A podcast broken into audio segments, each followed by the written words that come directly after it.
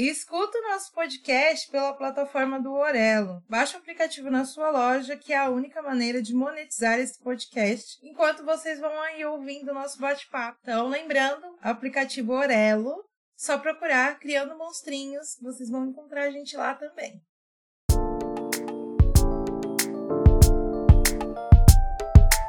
Oi, aqui é a Isis. E a Fernanda.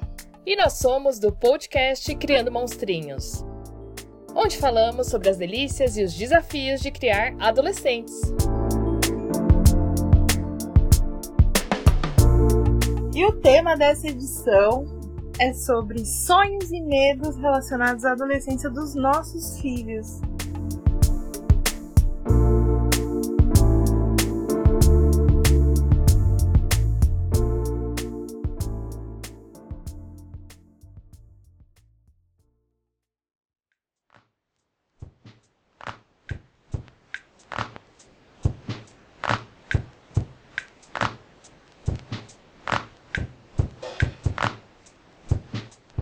Para contextualizar, eu vou falar a definição de sonho. Ato ou efeito de sonhar, ou também conjunto de imagens, de pensamentos ou de fantasias que se apresentam à mente durante o sonho, o sono, no caso. Definição de medo da psicologia 1. Estado afetivo suscitado pela consciência do perigo ou que, ao contrário, suscita essa consciência. 2. Temor, ansiedade irracional ou fundamentada, receio. E a gente trouxe esse tema pensando nas projeções que a gente faz quando os nossos filhos nascem, né? Porque dizem que quando nasce um filho, nasce uma mãe. Principalmente pra gente, somos mães de filhos únicos, né? Então eu não sei se isso muda na segunda gestação, na terceira, eu não sei, mas para mim eu sempre tive a sensação de que até o Arthur nascer tá nas minhas mãos. Eu ainda não tinha caído a ficha para mim da maternidade. Ela foi começando a cair a, a partir daí. Então, obviamente, quando os filhos da gente nascem, a gente vai pensando em algumas coisas, né? Que poderiam acontecer ou não. E temendo outras que podem acontecer ou não. Então, por isso que a gente trouxe esse tema. E o primeiro bloco, a gente quer falar um pouquinho do que a gente sonhou e temia quando os nossos filhos nasceram. E aí a Isis conduz esse início. Antes de eu falar da minha parte, eu vou falar um trecho. É um diálogo do Atypical, que é uma série da Netflix, que a mãe do protagonista traz esse assunto para a terapia em grupo. E ela fala. Assim, não vou contextualizar o que tá se passando na série, porque é dessa última temporada, temporada 4. Mas o que ela fala dá pra gente tirar desse. Não precisa saber o contexto. Ela comenta assim. Sam, Sam é o protagonista. Sam planejou algumas coisas bem ambiciosas recentemente. E comecei a pensar sobre sonhos. Os sonhos dos jovens. Todos temos sonhos. Todos fomos sonhadores, né? Então, sabemos o que acontece.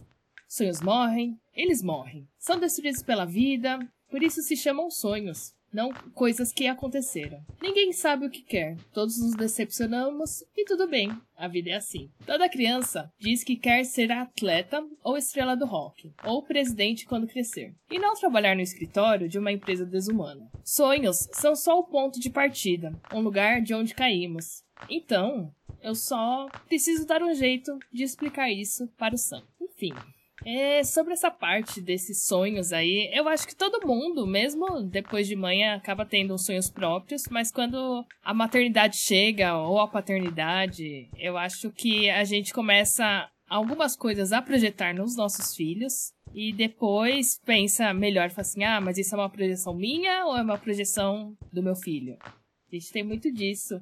Esse, a gente quer que eles sejam felizes, a gente quer que eles se deem bem, a gente fica temendo as violências aí do mundo, a gente sabe que o mundo anda muito violento. Eu fico pensando muito nisso, do que eu pensava antes da Vivi nascer ou não. É que assim, por ter sido mãe muito cedo, eu falo que eu não tinha muita projeção.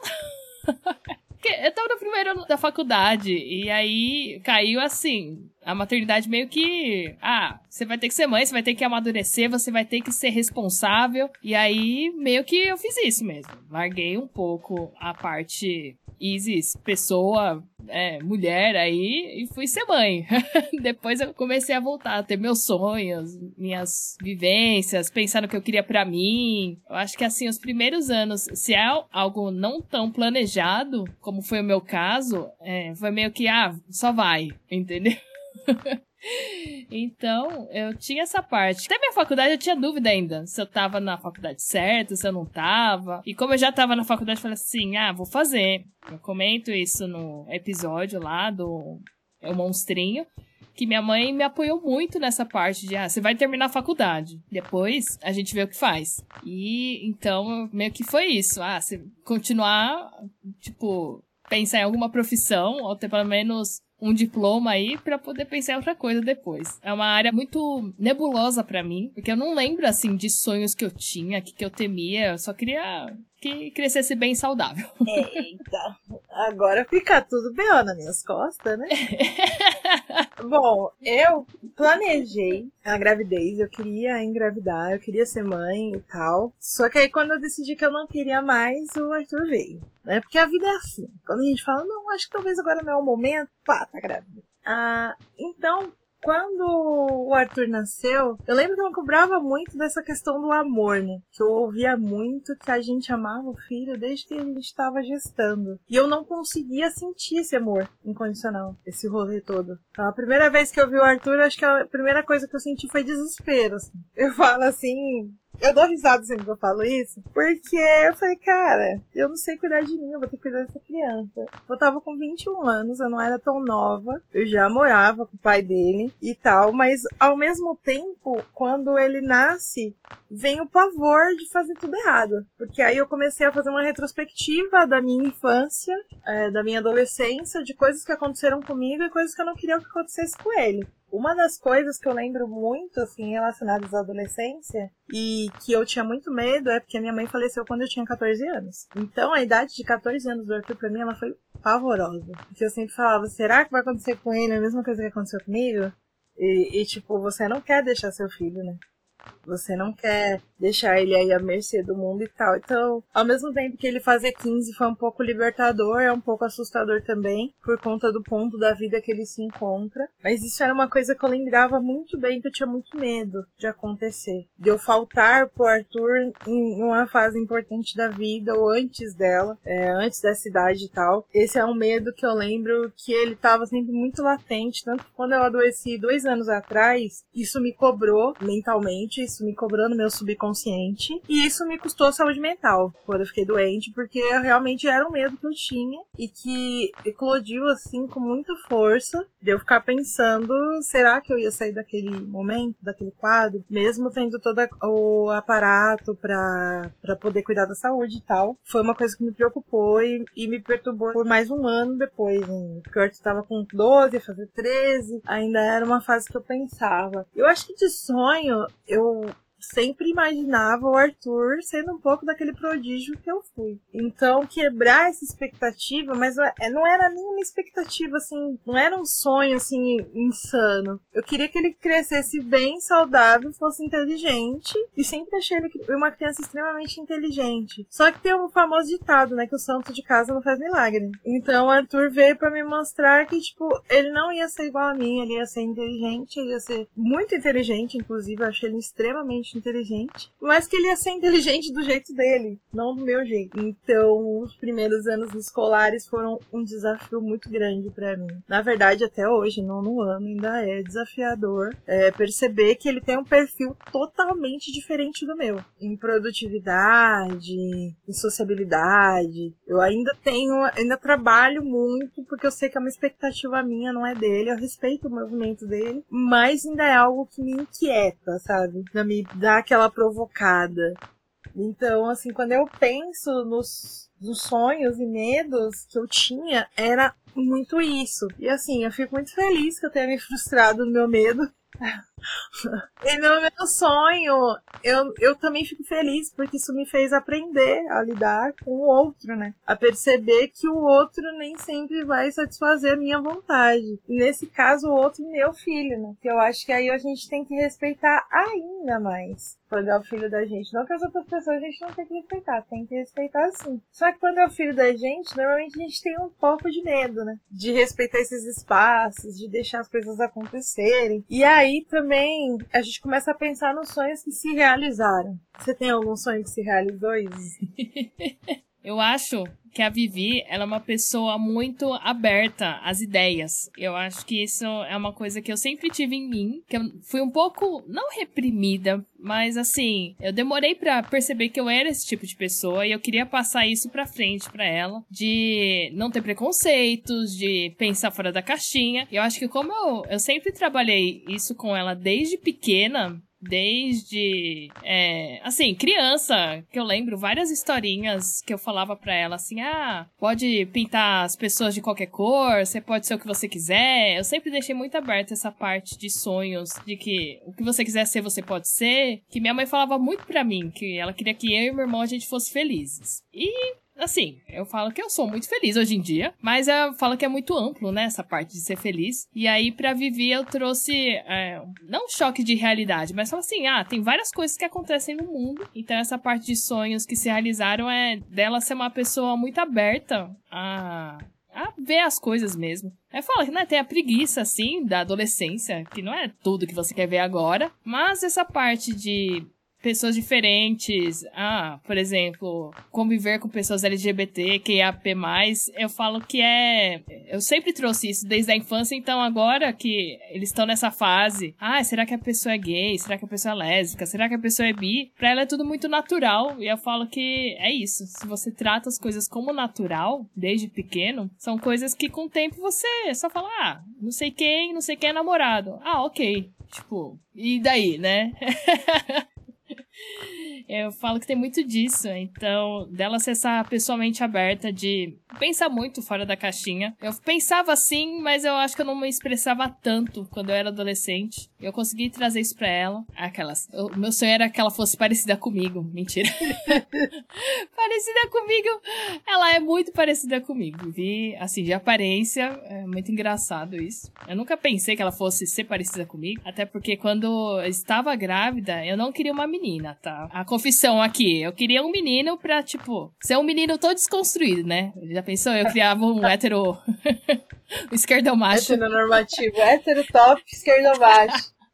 Meu Deus! E aí, assim, eu não queria uma menina, porque eu sempre fui contra ser, é, ah, não queria as coisas muito frufru, essas coisas que a gente acaba impondo nas meninas. Mas ao mesmo tempo eu falei assim: ah, então vou criar uma menina forte, uma, que vai saber é, sobre os limites, saber das coisas diferentes que acontecem no mundo, das violências, abusos, enfim. Aí a gente.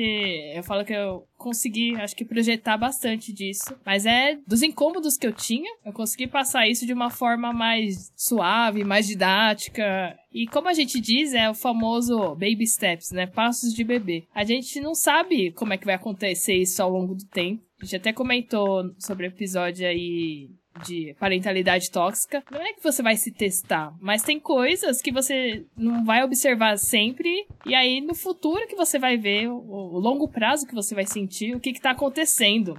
Então, tem muito dessas coisas também. O que você planta lá atrás, você colhe agora. Então, essa parte de sonhos, eu falo que assim, resumindo, né, todo esse vai e volta aí que eu fiz, é muito disso. Eu acho que o meu sonho maior era ter essa pessoalmente aberta que a Vivi é e muito curiosa. Ela tem muita curiosidade de conhecer as coisas. Por exemplo, a parte história. Eu nunca gostei muito de história, mas eu falo que hoje em dia eu tô indo mais atrás dessa parte histórica aí, tanto de família quanto de pessoas amarelas. Esse toda essa parte assim, ela tem muito interesse por história mundial e depois essa parte mais nichada. Consegui colocar, instigar aí as coisas dela.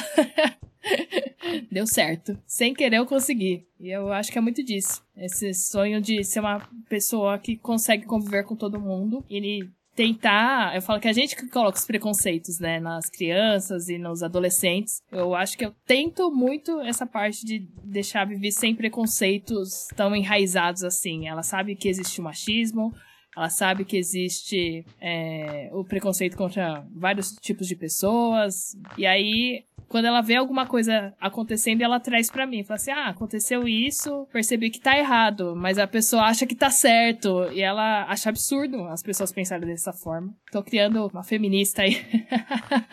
Vamos ver daqui uns anos como é que vai ser tudo isso. Porque eh, tem mais uma parte. A gente está dentro de casa. É, eles começaram a explorar várias coisas dentro de casa. E aí eu fico pensando no, que ela não traz essas vivências dela batendo de frente, assim, com pessoas da escola ou pessoas que ela acaba conhecendo. Tá muito no virtual ainda. Então, eu falo que isso vai ser um pouquinho o meu medo aí pra frente. Quando eu penso em sonhos que se realizaram, eu tava ouvindo a sua fala da questão de que você não queria ter uma menina, você queria ter um menino. Eu sempre quis ter uma menina. Eu percebo isso em toda a minha, minha roda de amigas, assim. Primeiro filho era sempre o oposto do que a gente teve, né? É, mas eu já me imaginava, né? Meias calças. Minha mãe fazia isso comigo quando eu era criança. Né? Eu não uso meia calça hoje, mas eu tenho muita foto criança com meia calça. Easy sentiria orgulho. Então, assim, eu pensava muito nas possibilidades de roupa. E outra, 15 anos atrás, acho que Isis lembra, se tinha uma prateleira para menino, tinha quatro para menina. Então, comprar as coisas para menino era um inferno. Hoje em dia tá muito mais equilibrado. As marcas estão tentando pensar no, nos meninos e nas meninas para fazer coisas diferentes e tal. Mas uma coisa que eu sei que eu sempre pensei foi: eu quero criar um menino de mente aberta, eu não quero criar um esquerdo macho obviamente que 15 anos atrás o termo esquerda macho não existia.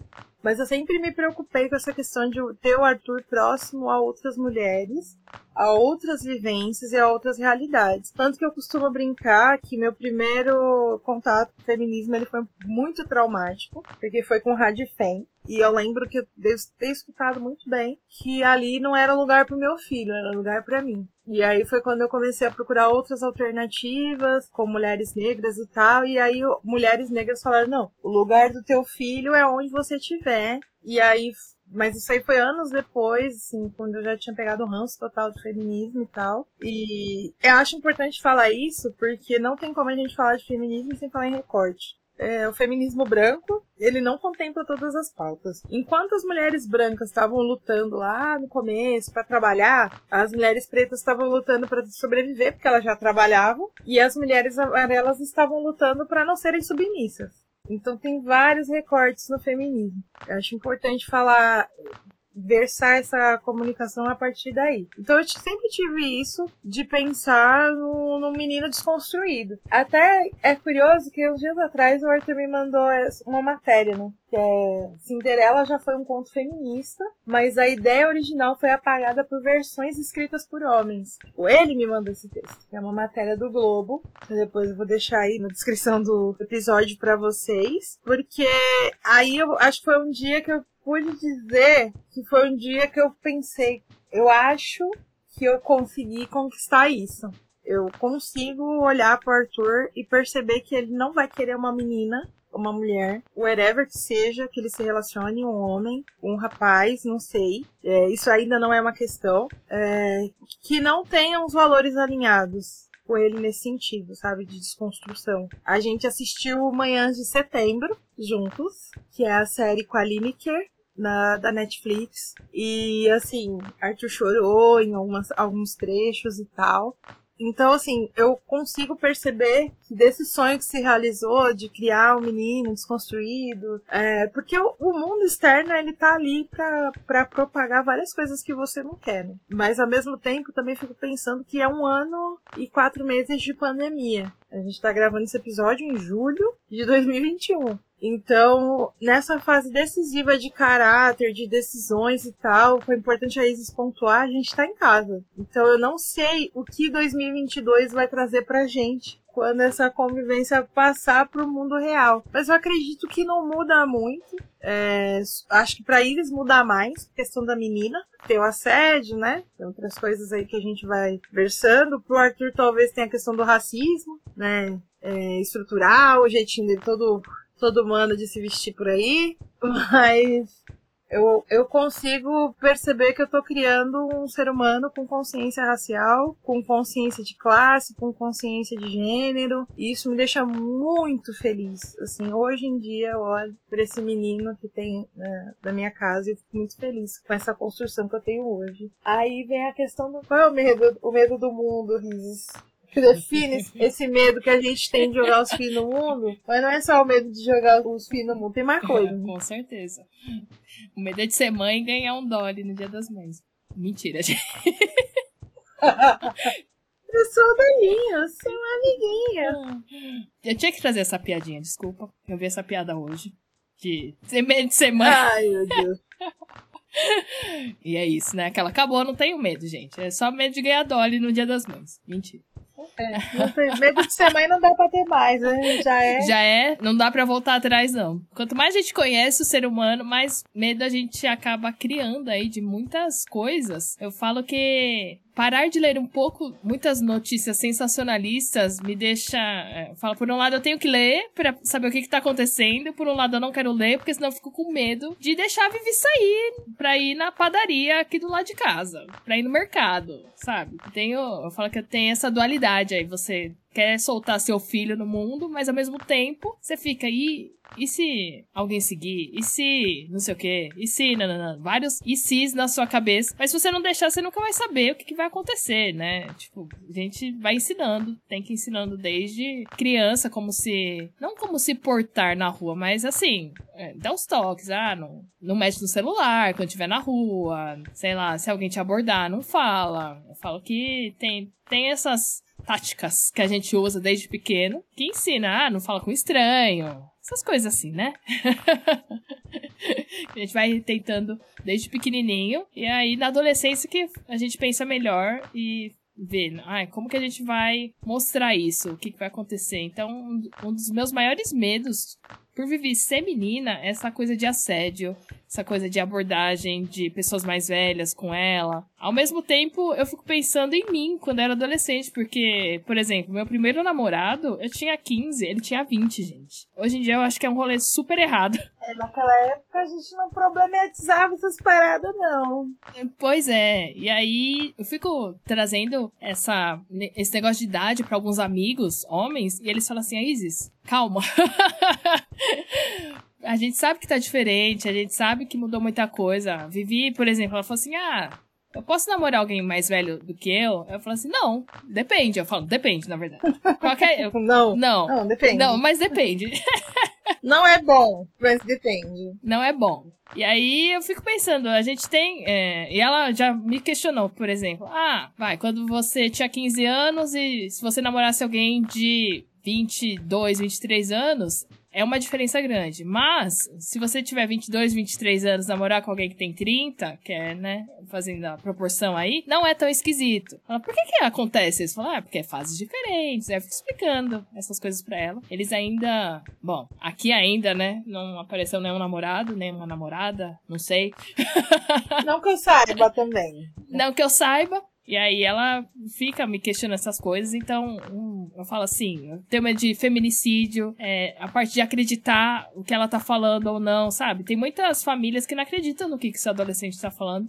E como eu tenho essa abertura para viver, de ah, ela pode falar o que ela quiser para mim, eu falo que se acontecer algo muito ruim com ela, com certeza ela vai me trazer. E eu não vou duvidar da palavra dela. Também tem isso. Eu falo que eu tenho esses medos aí, eu falo de violências do mundo externo. Por ser amarela também, eu falo do negócio de fetiche. Então, começa a vir muitas coisas assim na minha cabeça, mas é aos poucos, gente. eu falo uma coisa de cada vez, não vou ficar problematizando tudo. Eu vou problematizar apenas eu própria, né? Como eu tô solteira também, sabe? Aí começa a vir várias coisas aí. Com quem que eu vou me relacionar ou não. O ou não é ótimo, ou não é perfeito.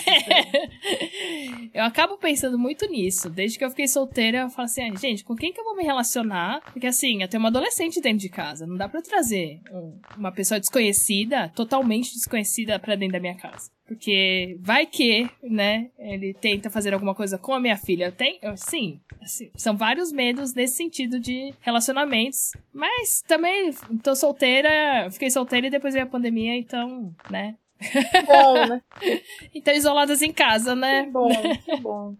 Eu acho que quando eu penso em medo do mundo, eu acho que eu tenho o medo comum de toda mãe de um menino preto, que é a questão de da violência, né, do racismo estrutural. O Arthur ele tem uma passabilidade porque ele é preto da pele clara, mas isso não isentou ele de algumas situações já é, na rua. Tem a questão também do abuso. O Arthur já quase sofreu assédio comigo no transporte público quando ele era menor, que era algo que eu nem me atentava tanto, mas que quando aconteceu assim muito na minha cara, sabe? A gente tinha o hábito às vezes de andar separado dentro do vagão do trem, e aí o cara foi encostando muito atrás, sabe? E aí eu puxei, assim, o Arthur tirei de perto. Ele nem deve ter, ter se tocado disso na época. Ele devia ter uns 8, 9 anos. Mas a gente ia ter uma malícia de vida, a gente vê, né? As coisas e tal. Então, aí foi um medo que eu comecei a ter. Aí foi quando eu comecei a explicar a postura, jeito dele andar na, na condução e tal, pra evitar essas coisas que talvez seja menos frequente com ele, mas não era algo que ele estava isento de acontecer. É, eu acho que uma das, das, coisas mais difíceis é quando você tem que começar a conversar com seu filho sobre uma abordagem policial, o que, que ele tem que fazer, o que, que ele não pode fazer. E isso aqui já, já aconteceu. Aí, por conta da pandemia, que eu acho que quando seria o momento, talvez o Arthur tivesse a primeira vez que ele fosse parado pela polícia, não aconteceu ainda, porque tá em casa, tá com a gente, sempre com a gente onde vai. É, ele anda de bicicleta às vezes perto de casa, mas é pouco. Então eu fico pensando, é, acho que era esses são os meus maiores medos, sabe? E de se envolver com droga. Mas eu acho que isso, como já é algo muito conversado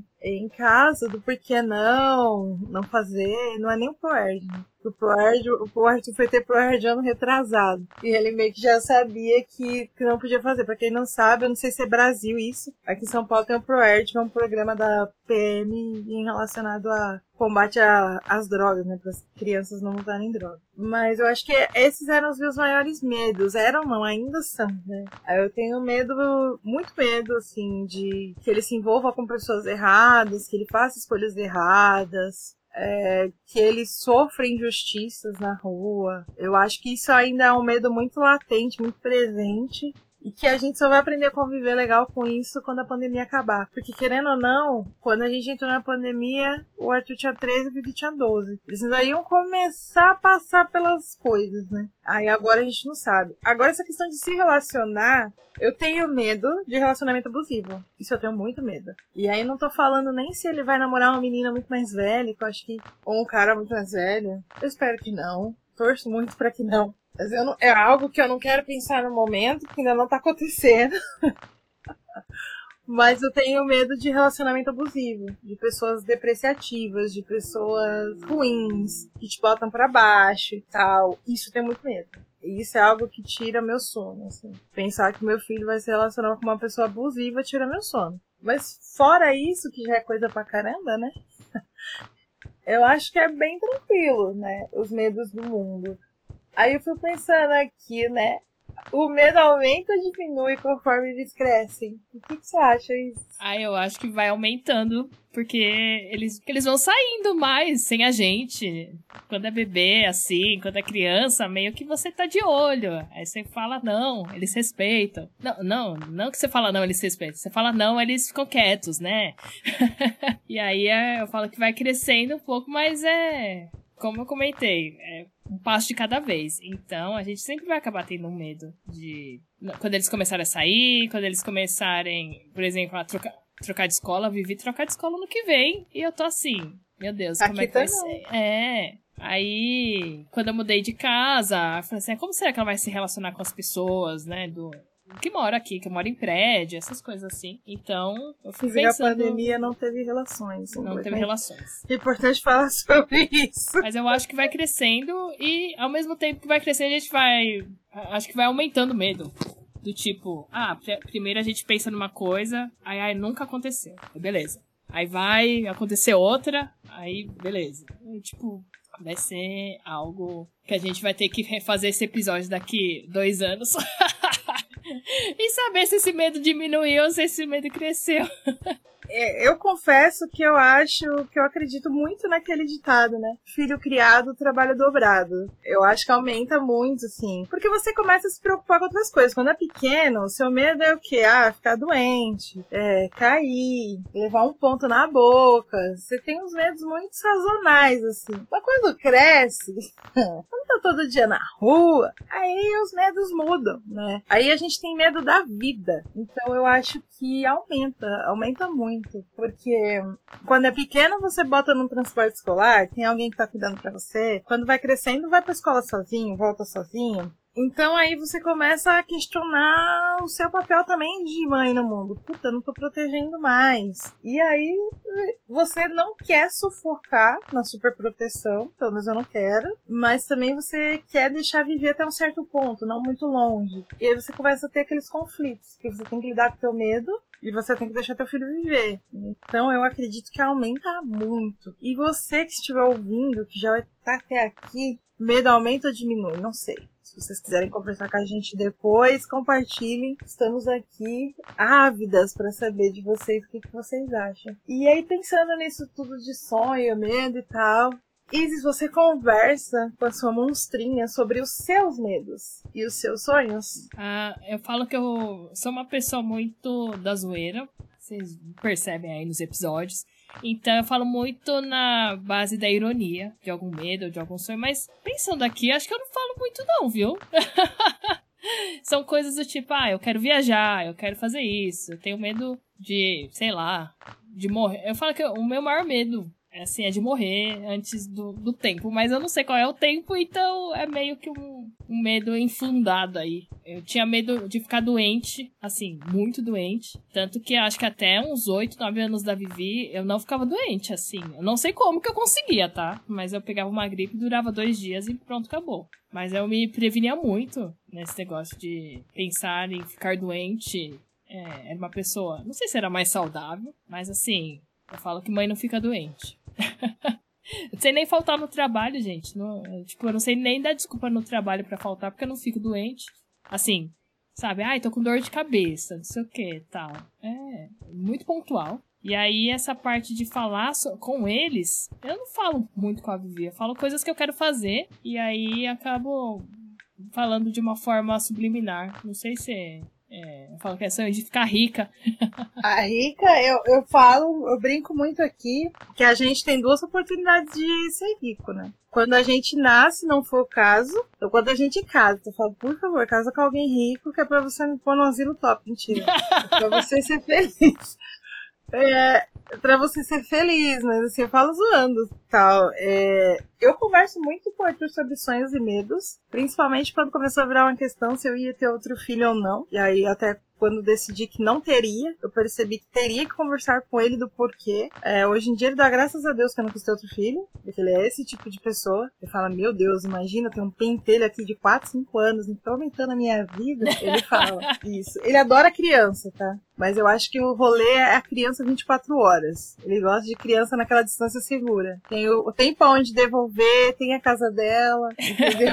acho, acho que assim é interessante agora quando pensando, meu Deus, eu ia ter que dividir tudo com essa criatura, acho que fica um pouco mais assim, não quero. Então, assim, eu falo para ele sobre a questão dos sonhos, do porquê que eu estudo, do que eu, o que eu quero, é, sonhos não só para mim, mas sonhos que envolvem a nossa família. É, a gente conversa bastante sobre sonho e sobre medo também. Tipo, esse medo de todo o tempo que eu estou desperdiçando né? É, é ruim usar essa palavra, mas quando eu penso no, no tempo, o tempo não volta. Então, tudo que você gasta tempo, você investe tempo, talvez pode ser um desperdício de tempo. O período que eu tô estudando, né? Querendo não, são seis anos agora de vida acadêmica, né? Desde quando eu comecei o outro, a outra graduação, agora essa. E aí, às vezes, eu, eu paro para pensar se eu tô fazendo a coisa certa. E eu falo, e muito isso com ele, que eu quero que ele estude cedo justamente para que ele não tenha esse problema que eu tenho de ter que trabalhar, ter que pensar outras coisas e tal,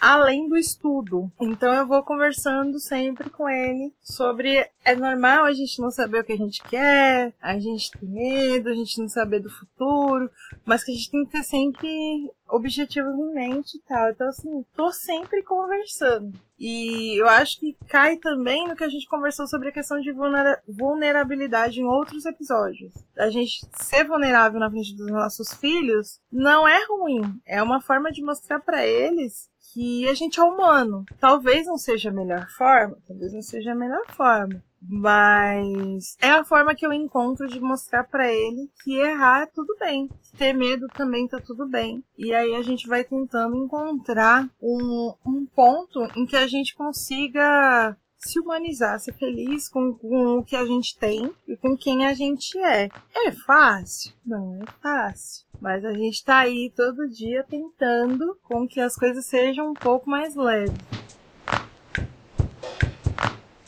Acho que você trouxe vários pontos aí que eu não tinha me observado. Falo que esse podcast é uma grande terapia de mães.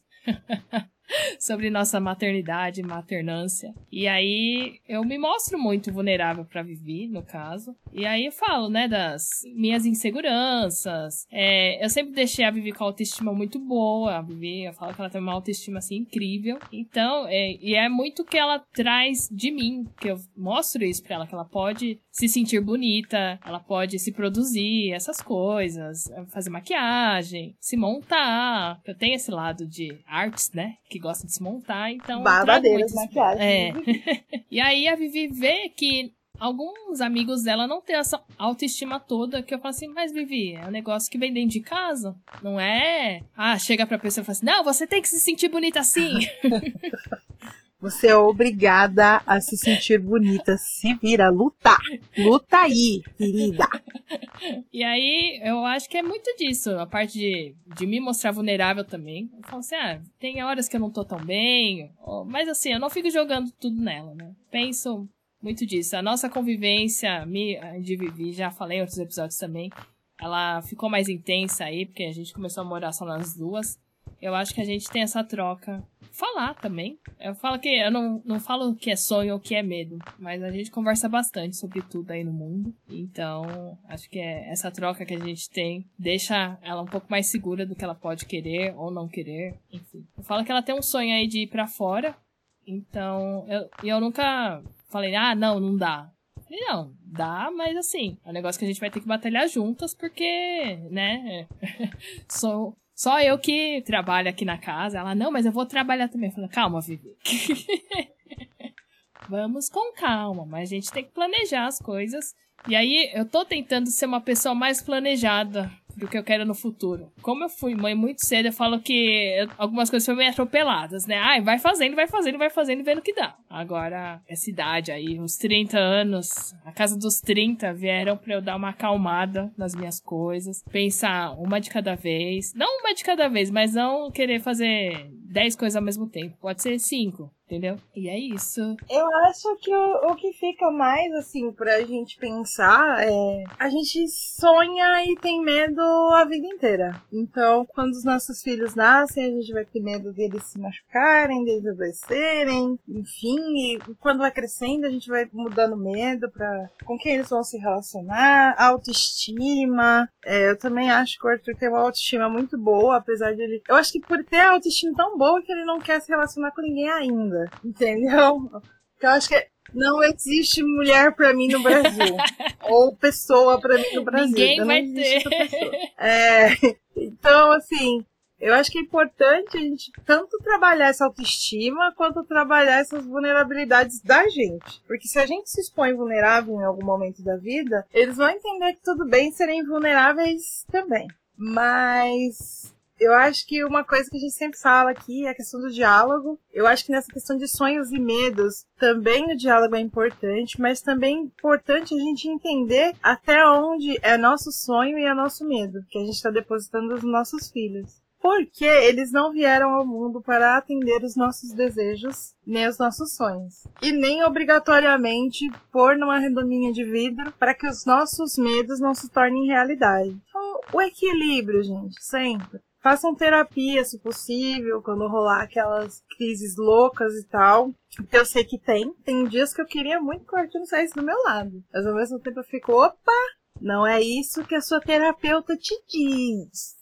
Precisa deixar o teu filho viver. E aí a gente queria saber também, se vocês puderem compartilhar o que vocês acharam dos sonhos e medos de vocês na maternidade, paternidade, parentalidade no geral. É, conta pra gente. Era isso que eu ia propor, contar pra gente essa parte e pensar também no que você tinha medo e no que você sonhava quando era adolescente e traz agora pra vida adulta. Eu acho que fazer esses paralelos também, mesmo que você não seja mãe aí ou pai de ou não conviva tanto com adolescentes. Eu acho interessante resgatar essa parte adolescência para a vida adulta. A gente às vezes se esquece do que a gente era lá atrás e se cobra de uma forma diferente. É interessante fazer essa análise, mesmo que você não faça terapia.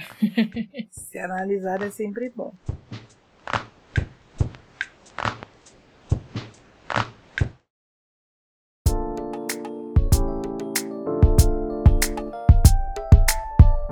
Sugestões e parcerias, nosso e-mail é contato.criandomonstrinhos@gmail.com. No Twitter e no Instagram, arroba PCMonstrinhos. No LinkedIn, podcast Criando Monstrinhos. Toda segunda, um episódio monstro às 20 horas. Um beijo e um abraço das mães monstras, Fernanda e Isis.